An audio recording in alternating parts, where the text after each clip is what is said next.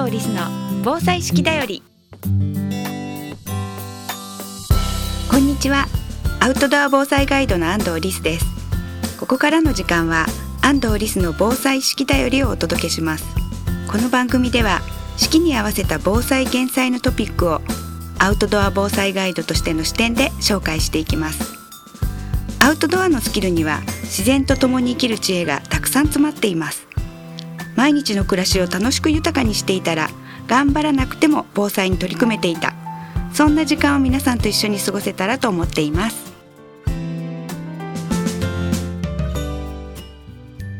安藤リスの防災式だより。この番組は有限会社志村ペットセーバー株式会社デコス日本ボレイト株式会社坂本助産所の提供でお送りします。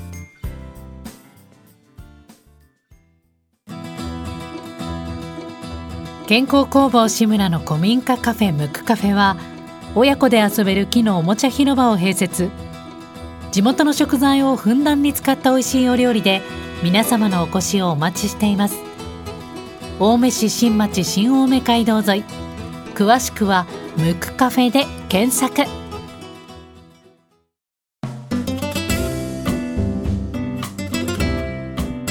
今週は水難事故についてお話ししたいと思います。前に川に行く時はライフジャケットを絶対つけてねシートベルトと同じだよっていうお話をしました。今回は川についての状況とか親はどのようにすればいいかそのようなお話をしていきたいと思います。子どもの水難事故の約6割は川と湖だというふうに言われています。その時に子供一人で行かせないようにっていうふうに思いますよね。もちろん子供一人で行くのは危険です。その後に助けることができないっていうことなので死亡事故につながりやすくなります。だけれども水難事故の6割が大人がいる時に川の事故っていうものが起こっています、えー、それは、えー、河川財団というところにデータが載っているので見ていただければいいんですが親が一緒でも親がちゃんと対策を知らなければ子どもの命は助けられていません。例えば川でバーベキューなどやりたいっていうこともあるかもしれませんが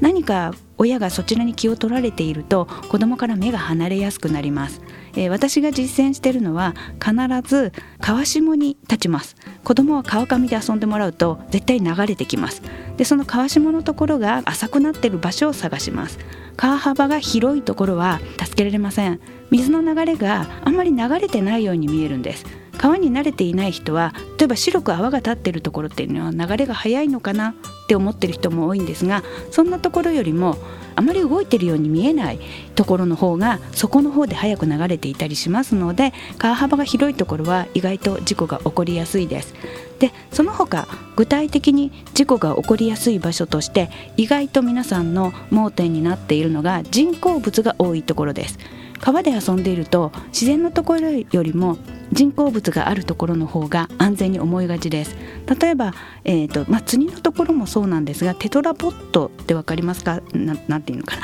三角のようなあの六角形のような あんなような形のものが人工物が水の中に水没していて流れを抑えているっていうものなんですが実はあの人工物の周りの川の流れはすごく複雑になります。ですのでテトラポットの間に落ちた場合に、え、どこに流れるかわからない。だから助けるのも大変。という場所なので意外と危険。水難事故の16%が人工物での事故というふうに言われています。その他橋のたもととかなんとなく橋のたもとのとこちょっと上に引っかかるところがあったりするので泳ぎがちなんですがあそこでの事故も多いです。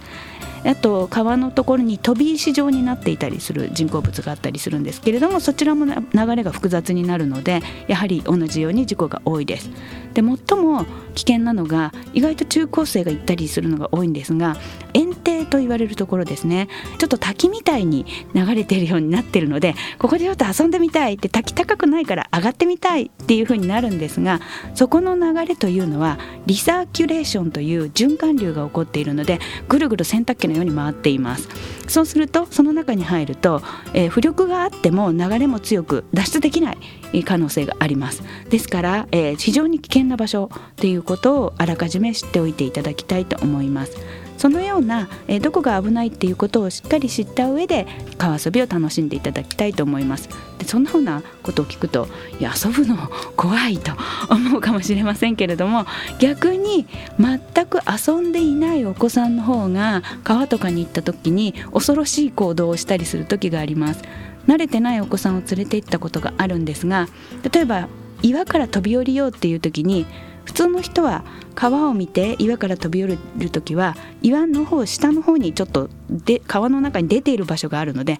必ず遠くに飛びますよね。ところが慣れていないお子さんはいきなり真下に降りようとしたので頭を打ってしまいがちっていうことなので全くやったことがない方が危険な行動をするかもしれない。逆に、えー、必ず安全を確保してあげてライフジャケットもつけていただいて川に行っていただくとかの対策をとって体験をした方が安全っていうことがあると思ってください。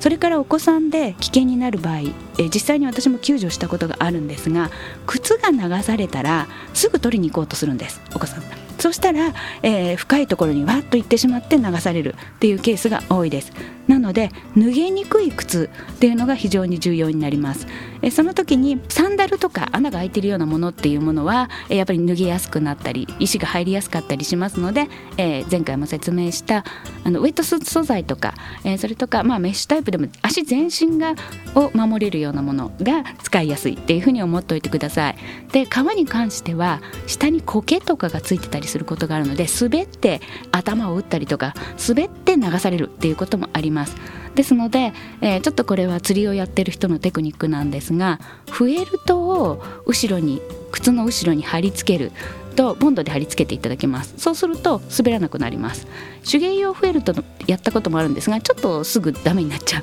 可能性があるので、えーあの靴の中の保温用のフェルトっていうのが売ってたりするんですね。夏場はちょっとネットでしか買えないかもしれないですけどえそれの方が厚地なのでそれを靴の裏のサイズに合わせて切り取って、えー、普通の透明のクリアボンドみたいなもので留めます。で何にでもくっつくものだと留めた後ビニール袋にくるんでそして重しを乗せてくっつけるんですがビニール袋までくっついてしまうので 普通のあのボンドってビニールはくっつかなかったりするので、えー、ボンドだけ選んでいただければというふうに思います。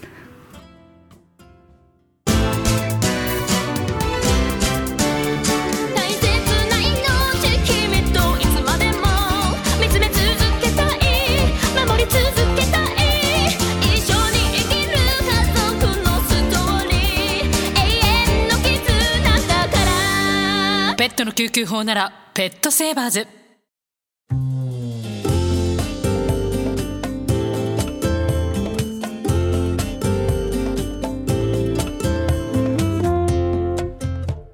安藤リスの防災式だよりこの番組では皆さんからのお便りをお待ちしています。番組へのご感想安藤リスさんへの質問お聞きの放送局までお寄せください。次回の放送もどうぞお楽しみに安藤リスの防災式だよりこの番組は有限会社志村ペットセーバー株式会社デコス日本ボレイト株式会社坂本助産所の提供でお送りしました。